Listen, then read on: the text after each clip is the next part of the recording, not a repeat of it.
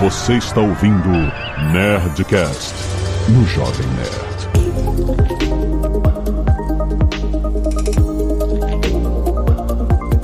Landa, landa, landa, nerds! Aqui é Alexandre Ottoni do Jovem Nerd e eu espero que o arquiteto da Cloud seja mais fácil de entender que o arquiteto do Matrix.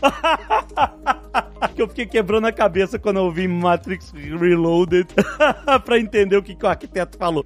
Opa, e aí, Otoni, tudo bem? Aqui é o Vanner Vendramini, eu sou field CTO da Cloud e eu acho que você tá certo, é um pouquinho mais fácil de entender a arquitetura da Cloud do que a arquitetura da Matrix. Isso tá bem certo. Boa. Aqui é o Corbani, é, obrigado aí. E, bom, quanto a ser mais fácil de entender ou não, eu não sei. Vamos começar a conversa e depois você me fala como é, o que, que você achou, tá? a gente vai jogar isso depois. Muito bem, nerds! Estamos aqui! O Nerd na Cloud está aqui. A gente vai falar de cloud, porque você sabe, Magalu, final do ano passado, anunciou o seu serviço de cloud. O Magalu Cloud, não, a Magalu Cloud. Gente, é isso, a Magalu Cloud, né? Porque é o Magalu, mas é a Magalu Cloud. Não, não é coisa fácil. A gente, aqui na empresa, a gente se confunde também.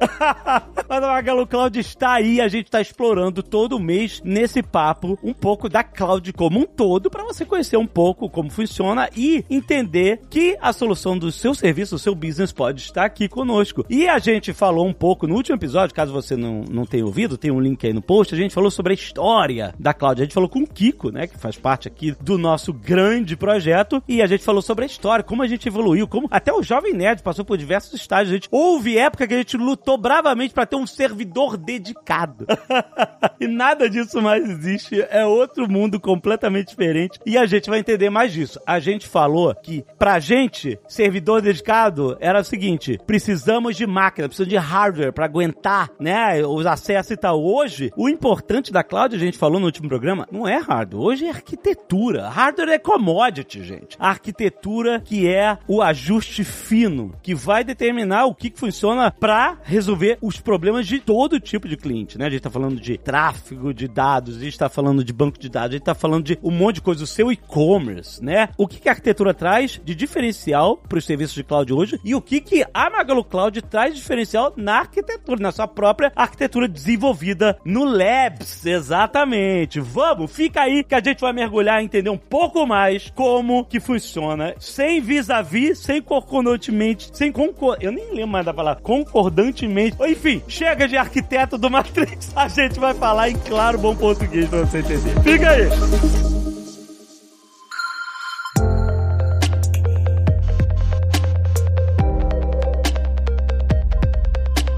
Vamos lá, gente. Corbani, me ajuda. Vamos abrir a janela para entender. Definir o que, que significa arquitetura. O que, que a gente está falando? sobre o que é uma arquitetura de cloud no, no dicionário, assim, no dicionário Techniquez, para a gente começar a entender. Arquitetura é o desenho de como os diversos componentes se interligam e quais são esses componentes, né? Então, assim, no, no final, a arquitetura é sempre isso, né? Tem um, quais são os pedaços e como eles se relacionam, tá? Esse é o grande, acho que esse é o, o dicionário. No meu dicionário tá escrito desse jeito, tá? Aham, aham. E isso significa como você vai construir o sistema, como ele vai se comportar, né? Você tem como exemplo de duas arquiteturas diferentes lidando com o mesmo problema de forma diferente, pra gente entender? Talvez uma versão mais antiga e uma versão mais moderna, pra gente saber qual é a diferença. Tem um exemplo interessante que é a arquitetura de rede, que é um pedacinho da nossa arquitetura, certo? A arquitetura clássica de rede, você centraliza em um grande hub, que é o, o coração da rede, e todo mundo tá ligado nesse grande coração, né? Todos os nós dessa rede estão ligados nesse grande hub, tem uma grande caixa lá que replica e copia informação para todo mundo. As arquiteturas mais modernas, e, e, a nossa não é diferente disso, né? Uma das modernas, né? A gente chama até de fabric ou de mesh, né? Então você tem uma arquitetura em que você usa elementos de rede espalhados redundantes. Então você não tem um grande elemento, você tem vários elementos que estão todos num grande grau de interconexão entre eles e que perda de um, dois, três pedaços, de três elementos dessa conectividade não afeta a conectividade dos nós. Então, se você está operando nesse tipo de rede mais moderno, você não depende de um grande serviço centralizado de rede que copia informação para todo mundo e ele tem que ser infalível. Essa nova arquitetura é toda espalhada em nós interligados que eles podem falhar. Então, você é, são, é o mesmo problema. Como eu conecto um monte de gente com alta confiabilidade?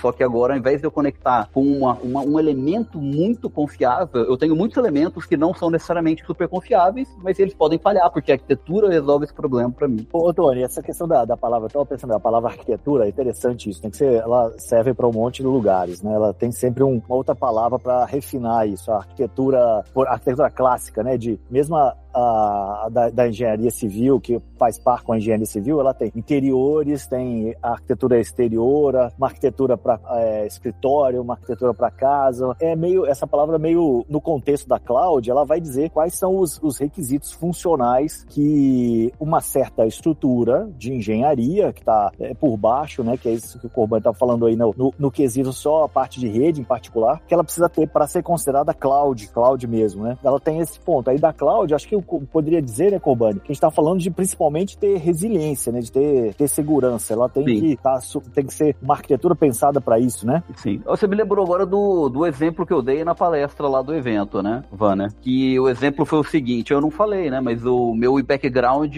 é 20 anos aeroná na aeronáutica, né? Eu trabalhei 20 anos na Embraer desenvolvendo aviões ali, né? Não, peraí, aí vamos gravar, vamos marcar de gravar outro Nerdcast aqui.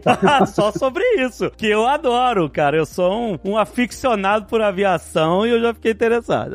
Pronto. A historinha que eu contei é a seguinte, a história que é bem interessante, que ela é no começo da aviação comercial, né? No começo era tudo militar, certo? Então caía Sim. avião, tá todo mundo nem aí, certo? Era o dia a dia. Aí quando virou aviação comercial, teve o primeiro grande avião a jato, que era um avião inglês, que assim, que, putz, era para dominar o mercado, e esse avião tinha um problema que dava dois mil voos, o avião explodia no ar. Deus!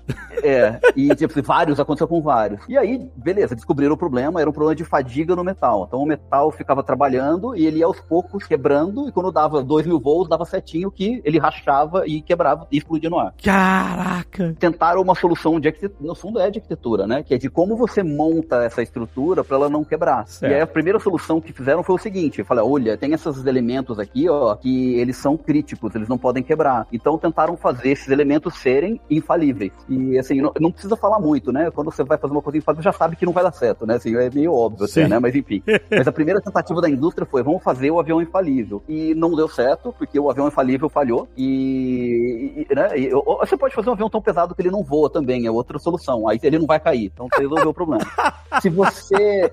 Aí o que a solução que de arquitetura que teve foi: não, o avião tem que ser é, tolerante à falha. Então a gente vai ter elementos na estrutura do avião o bastante que a falha de um ou outro não vai hum. A falha do hum. avião. E, e, é um paralelo muito parecido com o da Cloud, né? É isso. Eu aceito que vai falhar mesmo. Ao invés de ficar brigando para ser infalível, aceito que não vai falhar e eu desenho uma arquitetura que permite que falhe sem uma consequência mais grave. Né? Você tá falando, assim, principalmente de aviação, acho que o que você explicou aí, tipo, a gente tá falando de redundância, né? É mais que redundância. Mais é, que redundância. É mais que redundância. É, porque só redundância tem uma pegadinha também, tá? E agora virou um bate-papo, mas tudo bem. A redundância tem uma pegadinha, porque te, passou por esse momento. No primeiro momento, falaram, vamos fazer redundante. Quando você faz redundante, a tendência é os dois quebrarem ao mesmo tempo, inclusive. Você faz as dois elementos redundantes quebrarem ao mesmo tempo. Então não é a mesma coisa. Se você compra duas coisas fabricadas no mesmo, você fabrica junto, no mesmo lote, duas coisas com o mesmo design, elas vão tender a quebrar juntas. Não, nesse caso sim, é. A ideia da redundância é serem sistemas diferentes e independentes, né? Uma vez, olha, já que você, enfim, a gente entrou na aviação, eu vou dar um exemplo aqui. Um voo que eu esperei duas horas para sair do Finger, vi um filme inteiro com o avião parado, porta aberta, etc, porque o comandante avisou, ó, seguinte, a gente tem aqui, assim, quando o tempo começou a passar, ele começou a, a conversar com a galera pra, enfim, tentar... Acalmar o pessoal. É, porque eu tenho um amigo que é piloto comercial e ele, durante a pandemia, ele voou muito carga, né? Porque, enfim, tava tudo parado, né? E aí, aí ele falou assim, nossa... Aí eu falei, o que, que é melhor voar, carga ou passageiro? Ele falou assim, nossa, um milhão de vezes carga. Eu falei, por é. quê? Porque carga, não reclama, não tem fome, não chora, não dá piti, não, não sei o que. a carga fica quieta. É. Então o que acontece? Eu fiquei duas horas e aí o comandante, para deixar a galera tranquila, ele foi explicando o que, que é. Olha, galera, é o seguinte: a gente tem medidores de combustível aqui, a gente tem quatro redundâncias de medidores de combustível, ou seja, tem quatro sistemas diferentes que dizem quanto combustível a gente tem, de formas diferentes. Ele justamente explicou isso, ele tava super dando aula. Um desses sistemas não está dizendo o que os outros três estão. Quer dizer, isso é um problema? Não. Quer dizer que esse sistema pode precisar de um conserto, etc. Mas, pra gente poder decolar, eu preciso que o rapaz vá ali na asa e. Sabe quando você vai e tira aquela vareta do óleo? Basicamente, do, do teu carro, basicamente ele vai lá e meter a vareta para confirmar se fisicamente os outros os três sistemas estão corretos. Se ele der ok, a gente vai embora e tá tudo certo. O problema das duas horas de espera é que pra subir na asa ele precisava de um carrinho específico para subir na asa pra, com segurança e este carrinho estava emprestado pra alguém. Eu não sei, a gente teve que tirar o maldito carrinho. no fim, o que eu tô querendo dizer, a comparação é a ideia de que ele tinha que ir fisicamente na asa para conferir no tanque, na mão, ali na vareta, se tá tudo certo, é mais um sistema independente dos computadores que medem, né? É mais que redundância, né? É isso, né? Você tá. É, é porque no, no caso do. O, a diferença do sistema dele era, era basicamente assim: vê lá se é isso mesmo. Olha, olha, mede, mede com a régua se é isso mesmo.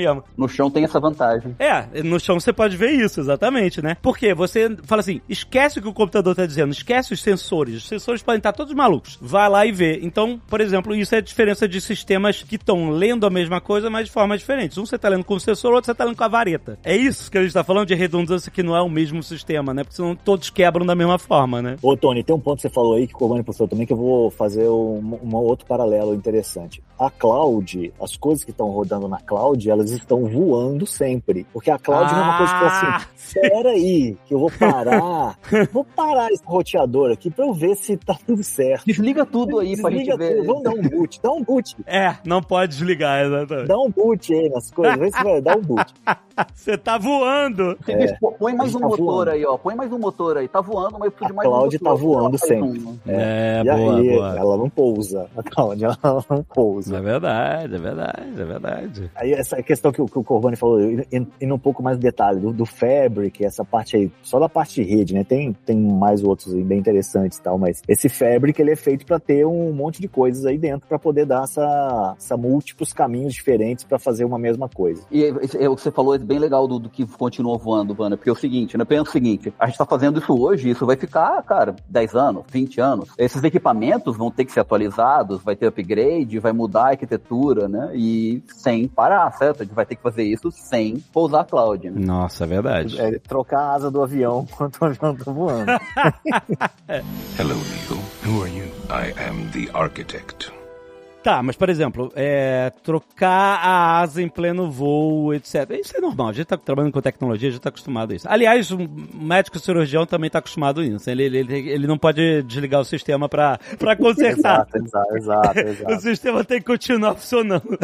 então, gente, como é que funciona isso? Tipo, quando a gente fala sobre o que tá no ar, né, a gente fala que tá em produção, né? Os ambientes, né? A gente tem normalmente o ambiente de homologação, que é a, a simulação do, do sistema funcionando, e o ambiente ambiente de produção que é ele realmente no ar funcionando e, e, e, interagindo com as pessoas. Uma vez que a cloud sobe, beleza, você continua tendo os dois ambientes, mas assim, qual é a diferença? Você tem coisas muito mais é, complexas para lidar, porque se dá um problema na produção, você tem que mexer em tudo enquanto está no ar. Como se faz isso de uma forma saudável? Ah, mas, sim, tem uma parte dessa história da nossa arquitetura que é a gente tem células. Então, ah. a gente tem um data data center e no data center tem células. Então a gente não pega e cresce uma super hiper cloud. A gente faz uhum. várias mini clouds e costuras mini clouds. Aí isso tem algumas vantagens, que é quando eu preciso fazer alguma coisa mais agressiva, eu vou fazer numa célula. Então eu vou ter um impacto muito mais limitado. Certo. E eu posso falar para o cliente que ele, o cliente não vou garantir que se ele tem redundância, nunca está na mesma célula a redundância dele. Então é, a gente consegue diminuir o impacto é, desse jeito. A outra coisa que tem de interessante é a gente tem um ambiente mesmo de de staging, né? Então, antes que não é produtivo. Porém,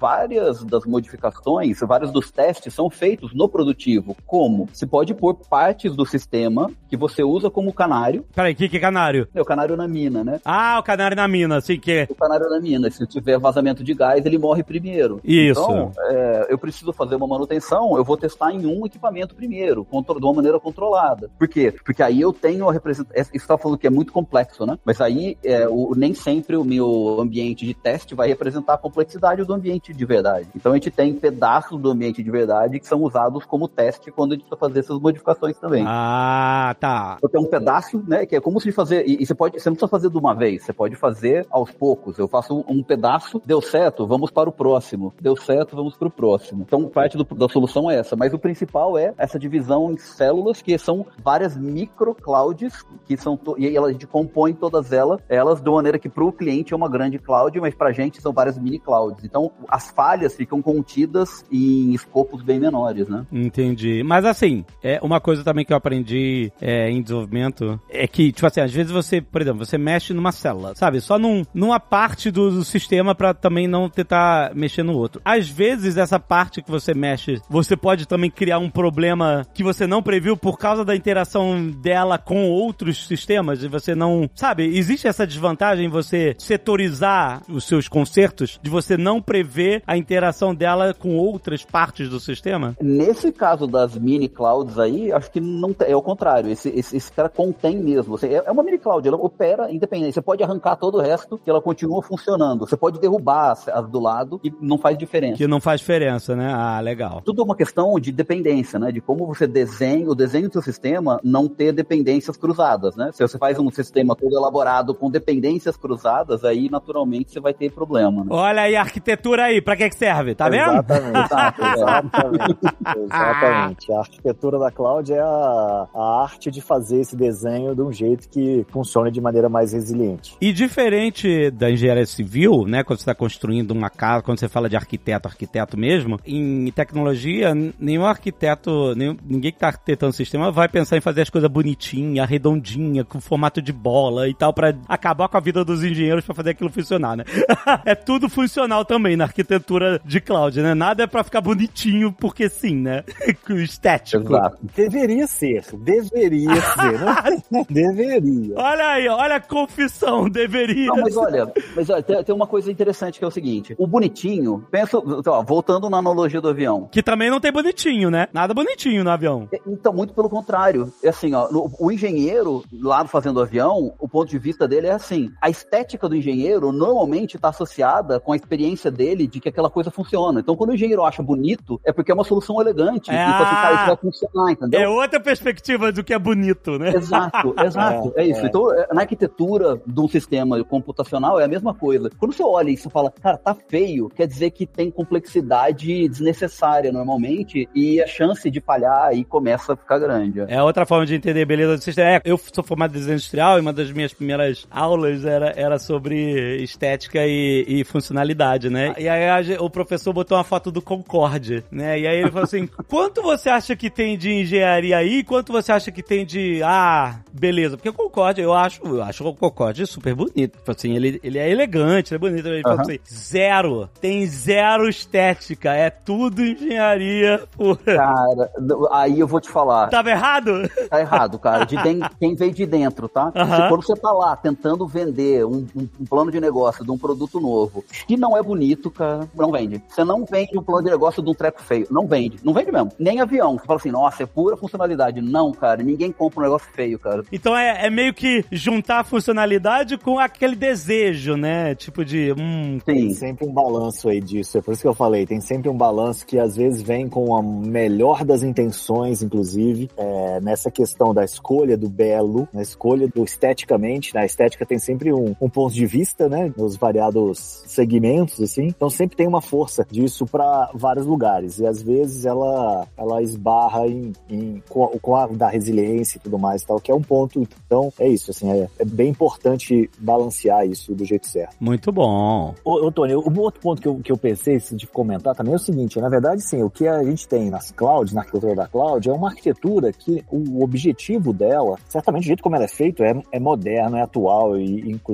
evolui, né, dos grandes provedores de cloud mais antigos no mercado, o que a gente está fazendo tem coisas mais novas e tudo mais. Mas o objetivo disso é uma coisa até razoavelmente velha no mercado, né, porque já vinha, eram exigências, por exemplo, das grandes corporações, dos bancos brasileiros lá desde a década de 80, 90, né, que era poder fornecer um, um serviço computacional que tinha um nível de resiliência de segurança do nível de um banco brasileiro, por exemplo, né, que é uma coisa é, reconhecida mundialmente como vanguarda tecnológica nos últimos 30 anos, né? Sim, sim. E aí, então, a cloud tem um, é um, um jeito de você levar para o público em geral a possibilidade de atingir esse nível de excelência, né? Esse nível de segurança e de resiliência. Agora, o modo como fazer isso, a arquitetura disso internamente dentro de um processo para fornecer isso com, na cloud, como a Magalu Cloud, ela é muito diferente do que era numa, numa estrutura de banco do ponto de vista do como, né? O objetivo final, sim. É, o banco tinha um mainframe lá que era aquele elemento infalível, né? Você não, eu tenho uma máquina infalível, né? A gente foi para o outro lado que é, não, tudo vai falhar, eu só tenho que sobreviver à falha. É, o resultado é, é, o, é, o mesmo objetivo no final com uma nova maneira de atingir, né? É, não, e até o, o você comentou do o mainframe, era é infalível por quê? Porque ele tinha um monte de redundâncias e, e modos de operação de transferência dos dados lá, né? Multiplicidade de coisas e tal. Então, ele tinha isso, só que feito numa máquina só. Legal, muito legal. Caraca, muito bom. E caríssimo, né? E caríssimo. 嗯。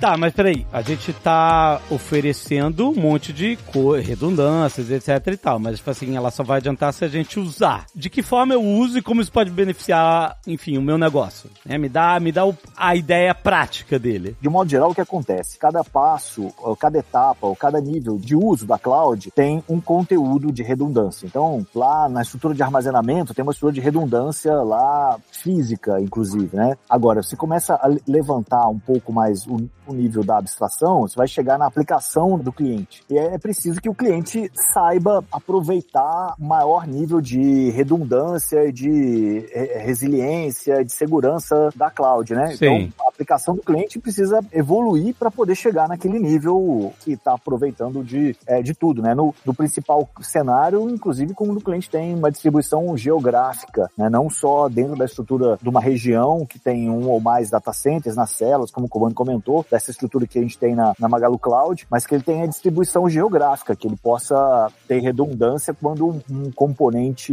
de uma certa região, que são poucos que são simples, mas eles podem falhar, né? Pode falhar uma, é, duas, se falhar duas telco numa região, pode acontecer um, um, problema de, de falha, né? Tem um lado interessante que é o seguinte, esse lado das células, da conectividade entre célula, data center, região, tudo, essa é a visão por baixo da caixa, digamos assim, né? O que a gente mostra para o cliente é um pouco diferente diferente. Então, é um pouco mais limpo que isso que o cliente vê. Então, o cliente vê zona de disponibilidade e região. Então, o segredo é tá, em o cliente saber usar a zona de disponibilidade. Então, se ele vai fazer uma aplicação que tem redundância e, que tem alta disponibilidade, o que, que isso quer dizer? Eu tenho uma aplicação que roda em várias máquinas virtuais ao mesmo tempo e que qualquer uma delas poderia falhar e que ela consegue distribuir a carga e para um usuário final ele não vai perceber. Agora, se, o, se você não, não explicitamente falar eu quero quero que essas máquinas virtuais existam em zonas de disponibilidade diferentes, aí uma falha de um data center inteiro poderia realmente é, derrubar a aplicação. Agora, se, se, o cliente souber usar isso e falar, não, eu vou garantir que eu tenho três máquinas virtuais e vou falar aqui, olha, eu quero cada uma numa zona de disponibilidade. A probabilidade de as três zonas de disponibilidade terem uma falha é ridiculamente pequena, né? Existe a, a outra camada que é o da região, né? E aí realmente é um nível, assim, um nível hierárquico acima que também pode ser explorado.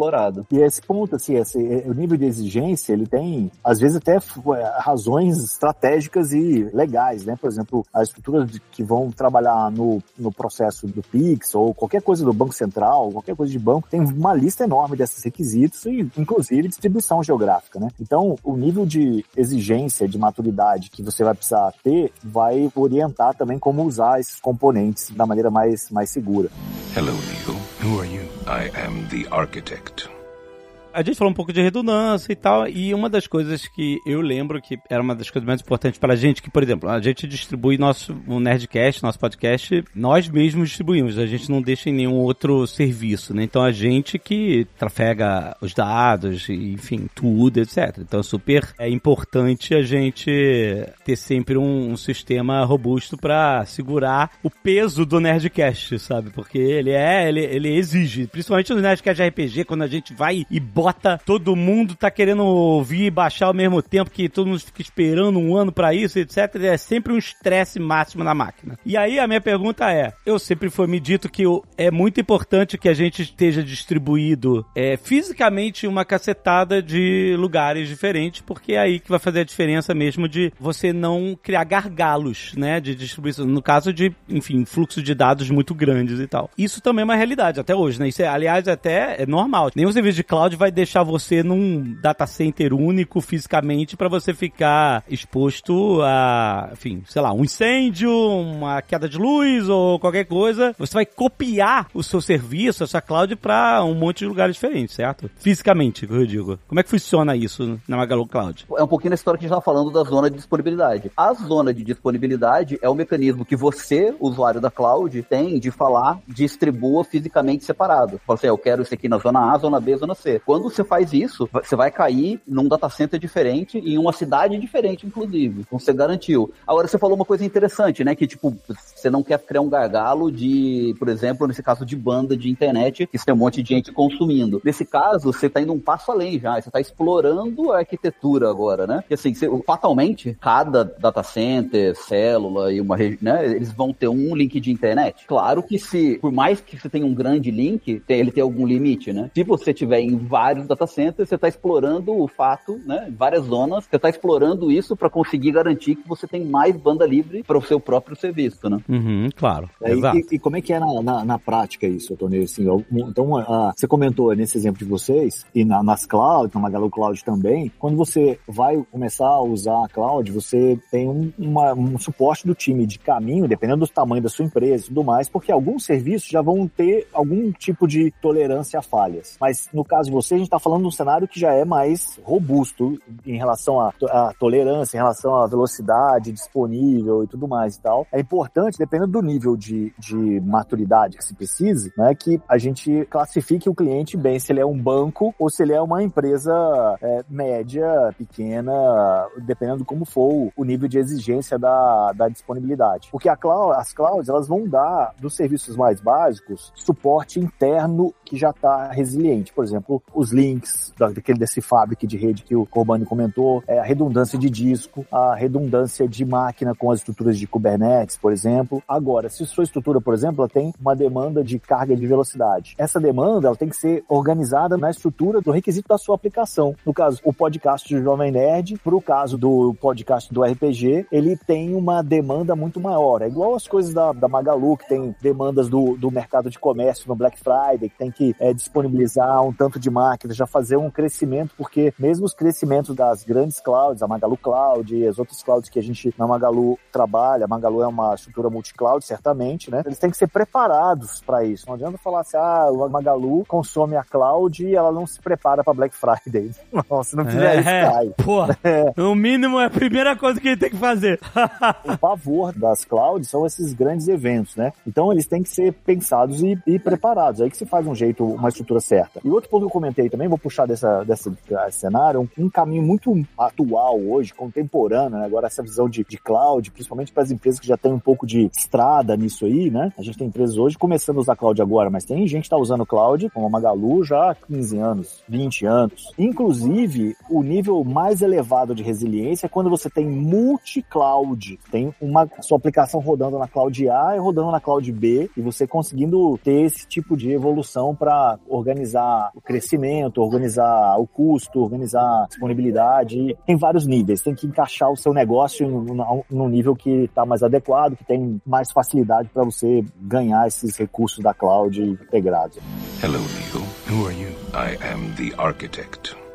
Vocês podem dar exemplos práticos de, por exemplo, tipos diferentes de necessidades de arquitetura que a gente pode oferecer? Porque tem vários tipos de negócios diferentes e vão Sim. ter várias configurações diferentes de o que, que eu vou precisar. Ah, a ideia da cloud é justamente, gente, eu tenho aqui um serviço que vai te oferecer o que você precisa na medida que você precisa e a ideia toda é essa porque aí você economiza dinheiro. É ba- basicamente isso. Você tem um serviço eficiente, significa que você está pagando menos, em vez de você, ah, eu preciso de tudo isso para funcionar. Não, não preciso, só preciso disso e daquilo, né? É completamente customizável nesse sentido, né? Sim, sim. Eu vou dar exemplos bem simples, assim, bem de cotidiano que todo mundo conhece. Então, por exemplo, o backup. Eu quero fazer backup na cloud. Então, essa estrutura, ela é uma estrutura bem simples. Você vai usar, consumir um Object Storage, que é um componente de armazenamento da, na, na cloud. E essa estrutura, ela não precisa de muita disponibilidade. Você vai fazer o backup uma vez por dia, ele vai rodar e automaticamente, se por acaso tiver algum problema de conexão, ele vai tentar de novo daqui a 10 minutos e ele vai armazenar os dados lá, eles vão estar guardados num lugar que é protegido, que é seguro, que tem duplicidade de espaço em disco, então ele vai estar lá funcionando. Então é bem, ele já vem, já nasce, ele é bem simples, ele é fornecido pela cloud com um nível de resiliência, de segurança, disponibilidade que atende essa demanda. Aí vamos passar por um cenário ainda de arquivo, que foi esse exemplo que você falou. Ah, eu preciso ter um fornecimento de arquivo e eu preciso que ele seja veloz tanto no sudeste quanto no nordeste, por exemplo. E aí, Coban depois dá os detalhes aí da, das taxas de velocidade, mas o ideal para um cenário é, robusto, é, usando o máximo do potencial de uma cloud, é colocar a estrutura que tem esse arquivo tanto na,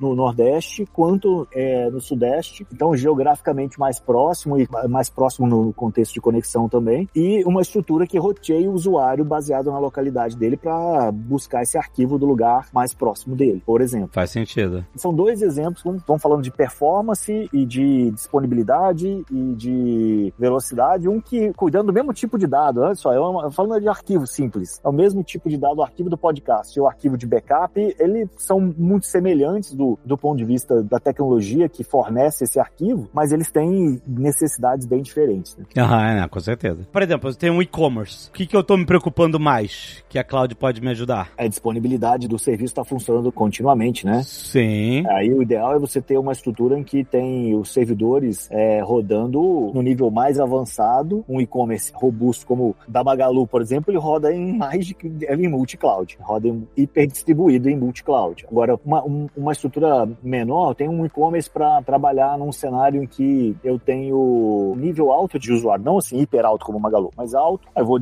posicionar dois servidores, um em cada região, vou estruturar uma, uma, um modelo de banco de dados com é, um em cada região também. Você não precisa de distribuição geográfica, vou botar em duas zonas de disponibilidade na numa mesma região. Então eu vou escolher o desenho da arquitetura da minha aplicação e como que ela se encaixa na arquitetura da cloud que, que eu estou usando. É mais ou menos por aí. Então o e-commerce, um cenário para ter muita disponibilidade é botar ele em duas regiões. É isso. Ah, eu tenho uma aplicação que roda que de demanda alta disponibilidade. Ok, muito bem. Põe ela em duas regiões. Se tiver uma inundação e derrubar uma, uma região, a outra região continua funcionando. Sim, claro. Porque a gente, tá, beleza, todas as estruturas têm redundância, nem vou falar quanto é que o Koban vai dizer mais claramente, mas tem redundância de link, tem redundância de geográfica, tem redundância de é, alimentação de energia elétrica, tem redundância de, por exemplo, como é que é a palavra em português?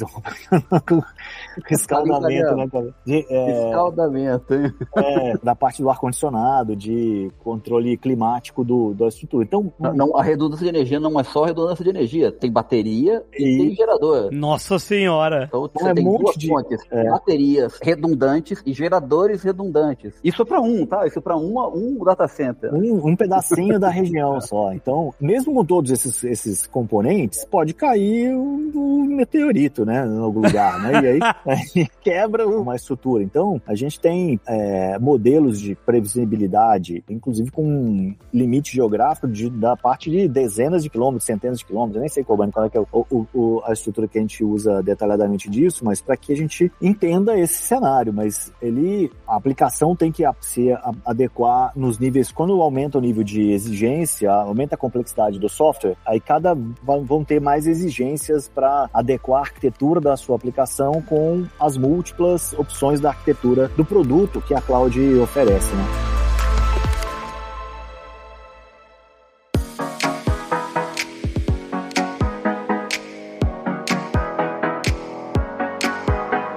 Que a gente está fazendo aqui, de falar da Magalu Cloud, justamente, é porque todo mundo está muito acostumado a pegar esses serviços lá de fora e, e ver a arquitetura dos gringos e tal, não sei o quê. E aí a pessoa, pô, mas será? Será que no Brasil, que no Magalu a gente consegue ter um serviço tão espetacular quanto eu tô acostumado a, a receber? Cara, já que a gente falou de aviação, a gente tem que lembrar o seguinte: o Brasil é uma das maiores potências da indústria da aviação, né? A Embraer é, é terceira maior. Terceira comercial.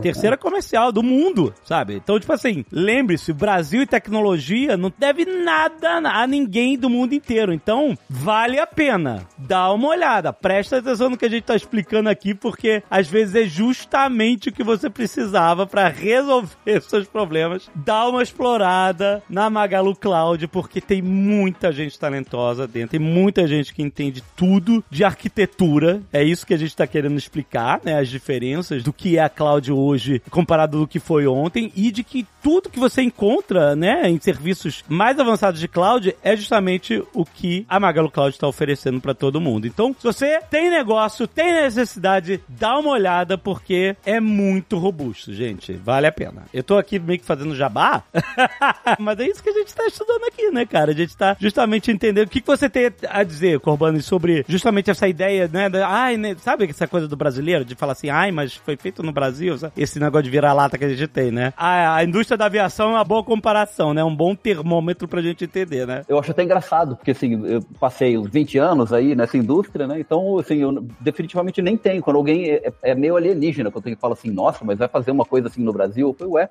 isso é absolutamente normal. O Brasil aí é expoente né, em aviação, é, tecnologia do petróleo. Petrobras é uma grande potência tecnológica e tem vários outros exemplos aí, né? Exato, exato. Então eu, eu, eu fico até surpreso, né? Eu falo, gente, a gente já não superou essa, essa fase aí? Essa é exatamente, não, mas eu acho que vale a pena a gente mencionar porque ainda faz parte de uma, sei lá, de uma coisa meio cultural da gente achar que é só as paradas lá de fora que são as melhores, né? Mas então, vale a pena. Magalu Cloud tá aí, arquitetura totalmente feita interna, né? É um grupo incrível que trabalhou anos, né? Mais de três anos em cima disso. Dá uma olhada, todo mês a gente vai falar de alguma coisa aqui. A gente falou agora de arquitetura, mas mês que vem vamos explorar a cloud de formas muito surpreendentes que você nem imagina. Beleza? Tem link no post, vai lá, vai lá dar uma olhada.